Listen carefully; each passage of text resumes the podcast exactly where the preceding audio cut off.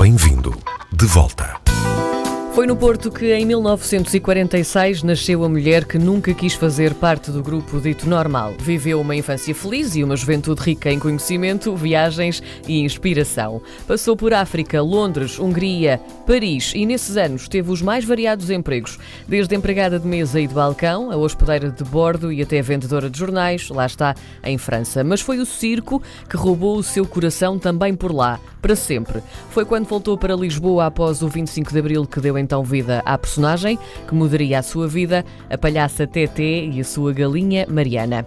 Em 81, cria a coletividade que se destina à promoção da educação e da formação profissional através das artes e dos ofícios do espetáculo, construiu o Chapitão, que seria ainda também a principal impulsionadora da criação de centros educativos de ex-reformatórios dos jovens, sempre com uma preocupação económica e social. Hoje dizemos bem-vinda de volta a Teresa Ricou. Bem-vinda, Teresa. Obrigado por teres vindo. Vocês é que estão a dizer, não sou eu que estou a dizer. Né? eu Bom acho que vocês são bem-vindos. Eu estou aqui assim a fazer o meu papel, vá. Está bem, de construtora, de, de impulsionadora, de agitadora, de. Da Tudo o que é ativista, bom. ativista cultural. É tudo o que é bom. Hum, a Teresa uh, sabia bem o que queria ser, lá está, e o que quer ainda. Em que altura da sua vida nasceu este apelo uh, pelo que não é norma? Não, quer dizer, não é, não, é, não é só por ser um capricho. Eu acho é que, quer dizer, há regras que são. A sociedade tem uma série de regras, ou não tem, depende, enfim, não sei. Mas quer dizer, as regras é para depois serem, serem, serem, serem furadas, não é? Serem, Uhum. serem interceptadas. E, e eu, tenho, eu sou um bocadinho rebelde para, me- para, para me instalar e ficar um bocadinho só ah, conformada com, com algumas regras sociais ah, que eu acho que podem, podem e devem ser repensadas e revividas todos os dias, com a respectiva mínima coerência.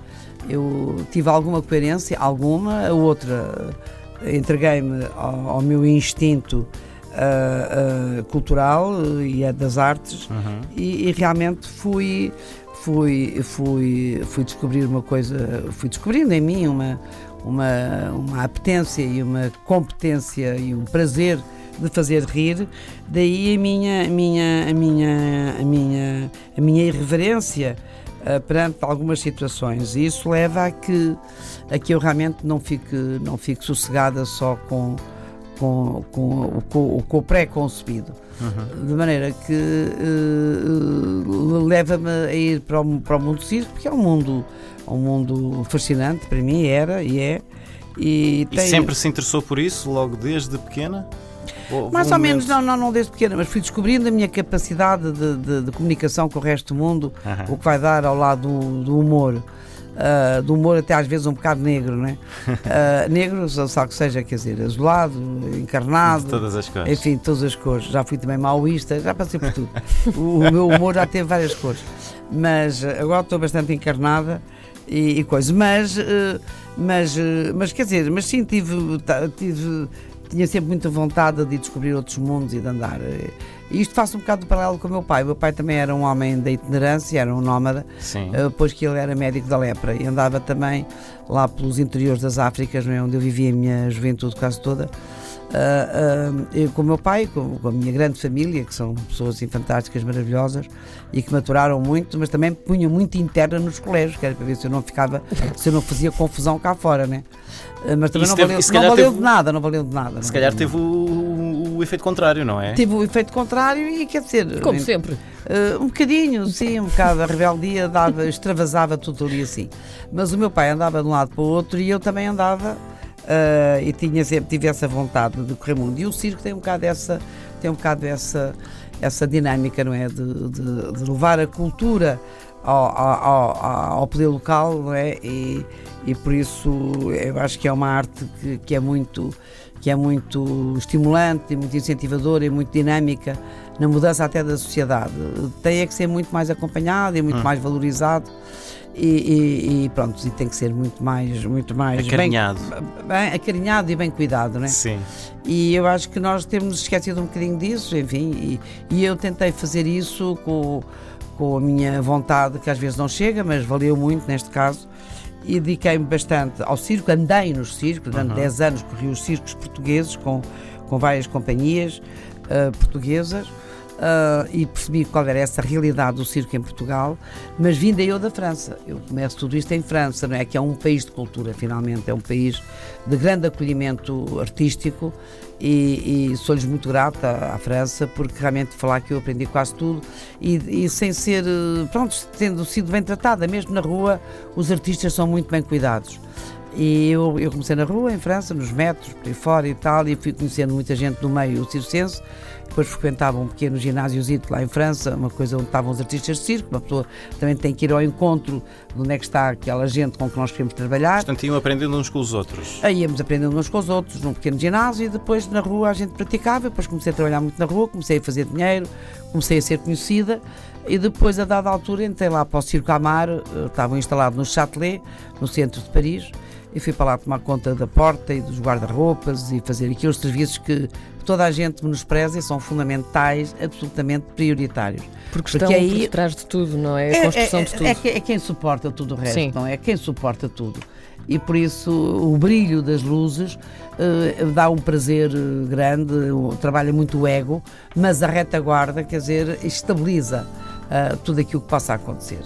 E, e realmente uh, foi na França e foi no Circo Amar e depois andei para lá com o Raimundo, lá em França e tal, e depois estive num sítio muito interessante que era o Circo Bonjour, onde por acaso o, o, o produtor desse circo era o Zé Mário Branco. Uh, foi engraçado que encontrei-o porque quando eu saio com o Circo Amar em turnê, uh, eles param em, em Montpellier e, e aquilo vai à Valência, o Circo Amar. E eu fiquei ali perdida no meio daquilo tudo e tal, o que é que eu faço agora? andava lá com a minha carrinha, uma carrinha Volkswagen, tal, tal, tal. E depois, tem que querer, Tunga, fui parar a um outro circo que estava lá, porque há circo em todo lado. Sim. Circo em todo lado. E coisas muito E era fácil simpáticas. de saltar de circo em circo? Era fácil entrar num circo? Uh, não, não era. Não, quer dizer, é, é, fácil se a pessoa quiser, não é? Se a pessoa quiser, tudo é fácil. A pessoa tem que querer mesmo, não é? Sim. E eu fui lá oferecer-me para, o que fosse preciso e tal, como já vinha. E depois dei conta que por acaso lá estava o Zé, o Zé Mário Branco, e que era produtor nessa área, e depois fui acolhido e tal. E também tive a fazer a porta, tive a fazer a bilheteira, enfim, é? e pronto. E foi mais um outro circo, e depois mais outro, e depois muitos, muitos, muitos estágios, muitos workshops. Em quase todas as terras a cultura é muito bem-vinda, e andei por lá e aprendi muito e pronto, e tive grandes mestres e depois em França é toda uma cultura brutal, desde o cinema, a cinemateca, o, o, a gente aprende ali um bocado tudo, andei por ali pela Universidade de Vincennes eh, a aprender, eu nunca tinha entrado em universidade, mas depois fui trambiqueira, trambiqueira e pus um cartão com outro cartão, e entrei para a universidade, disse, é, até aqui, enfim, pá, a pessoa estava, até me queria entrar para a universidade, era a universidade aberta, não é? E por isso, uh, mas tinha os seus requisitos e eu consegui furar aquilo tudo e entrar. E depois, ali em Vincennes, onde eu estava, ao lado estava o, o Teatro Soleil. O Teatro Soleil, que era uma estrutura muito grande, exatamente, era também uma fábrica de cartuchos recuperada, uh, uh, recuperada e, e de uma mulher fantástica, a Rihanna Nuskin, e, e eu candidatei-me e tive para lá fazer um estágio e foi fantástico. E fiz o primeiro estágio que eu fiz foi os clowns de Fellini uh, com muita gente e tal, e coisa. Entrei para, uma, para, uma, para, uma, para, um, para um espaço desses maravilhoso de cultura, em construção, e foi até que me inspirei para o Chapitou porque o Chapitou também é uma, é, uma, é, uma, é uma casa também que eu recuperei, que era uma antiga prisão das Mónicas, né? Quando é que se sentiu que era a altura de deixar França, vir para Portugal e fixar-se? Bom, isso aí também é uma pergunta um bocadinho coisa e tal ao lado, por causa que eu vim por causa da Revolução. Sim. Eu vim fazer a Revolução a Portugal, vim fazer mesmo a Revolução. E, e, por isso eu tinha na altura tinha uma, uma, prima minha que era trabalhava numa das antenas, nestas antenas, uh, que era a Ed Rico, e, e, ela logo às 5 da manhã me avisa, está a haver aqui assim um, uma revolução. Eu disse, alto, um momento, agora é que a gente vai e tal. uh, e então tá, eu começo a ouvir o Zeca Afonso, também estávamos, enfim, estávamos com um grupo de gente também exilados em França, juntamos logo todos a partir das 5 da manhã, aquilo foi um forró e de maneira comecei logo a preparar-me para vir para cá, porque era a minha vontade. E, e, pronto, e depois esperámos o Sr. Mário Soares, que tinha ido lá a um centro de dia de, de, imigrantes, ali ao lado onde a gente estava também, que eu frequentava, e tal, e com mais um pessoal que lá estava, e logo aquilo se começa a organizar, então como é que a gente faz? Vai-se embora ou não vai embora e tal? Eu disse, não, eu estou a caminho de Portugal agora, vou, vai um comboio, não, eu vou de avião, não, olha, ok, tá, tchau, até logo, Tunga. Meti-me na carrinha, com os meus camaradas ali assim, que vivíamos todos em comunidade ali em, em Paris. E era gente também que vinham exilados do Chile, eh, era assim uma quantidade de gente ali assim. E viemos embora e fizemos direto eh, Paris-Portugal. e depois eu assisti à entrada em Portugal de todas as câmaras municipais a serem ocupadas, a, a caída de portas, coisas, grandes manifestações, porque entrámos depois de carrinha, né, na minha tal carrinha, que eu andava com o circo, depois já estava a fazer a revolução. E, e depois chegámos a Portugal, entrei assim no Marquês de Pombal e estava uma grande manifestação e tal, e as pessoas receberam-nos muito bem e tudo e tal, e pronto, e foi quando eu vim para Portugal. E depois entrei para os circos em Portugal, fui ao sindicato, a saber o que é que se passava, como é que era e tal porque, porque em Portugal não havia, nessa altura não havia, antes não havia esse sindicato do, do circo, né? fazendo parte do Sindicato de Trabalhadores do Espetáculo. E então, passado um tempo, depois estava por aqui assim, foi a grande festa com os amigos e tudo isso, depois comecei a, a sociabilizar-me aqui com Portugal. E fui ter ao sindicato e encontrei o Sr. Luciano, que também estava à procura de alguém com quem se casar, ou seja, entre aspas, Uh, mas ninguém o queria a ele porque era muito velho e a mim ninguém me queria porque eu era muito jovem e bonita. Então fizeram a média. Não, e nós fizemos aqui assim um, um, um pacto entre mim e ele e disse: pá, vamos é juntar-nos os dois e está a andar. E de maneira que eu comecei a apanhar o seu Luciano, já estava à volta de 70 e tal anos, ou quase 80. E eu estava aí nos meus, nos meus 30, para aí, assim. De maneira que eu não quis ouvir outra coisa, juntei-me com ele e, uh, e, e, pronto. E depois começamos a treinar e ensaiar e tal. E eu finalmente Entrei em Portugal pela Porta Grande, que foi com o Sr. Luciano, que era um grande mestre, o mestre dos faz tudo do Coliseu, não é? Um grande palhaço. Uh, e era, era é, é velha escola de circo, não é? Completamente, altamente tradicional, mas eu tinha que passar por isso. Uh, porque a minha, a minha passagem em França foi muito importante, uh, porque era um outro tipo de enquadramento, não é? mas era uma realidade completamente diferente aqui em Portugal. E ao chegar a Portugal, quer dizer, comecei a aplicar também outros conhecimentos que eu trazia da França, exatamente, uhum. da parte etnológica, que eu fiz muito cinema etnográfico com, com o Jean Rouche e corri muito o interior também de França, para perceber, trabalhei muito no campo. A gente, quando chegava ali em maio, íamos todos trabalhar para apanhar a penha do morango, a penha da, da maçã, do tomate, do maíz, do, do, milho. Toda a gente fazia isso em Portugal, é que esses hábitos não se instalaram ainda, caramba. Sim. Eu não sei porque é que é. E nesses, nesses campos de trabalho, a gente aprendia imensa coisa, imensa coisa. Porque juntava-se ali assim muitas, muitas nacionalidades. E naturalmente, porque trabalhavam juntos, também havia um, um grande convívio. Completamente, Teresa, completamente. nós estamos mesmo quase a ficar sem tempo. Eu queria Pronto. ainda eh, perguntar-lhe. Como é que vê o, futuro? Isto é uma, uma, pergunta para uma resposta, se calhar, muito longa, ah, mas como é que vê o futuro de, das artes circenses?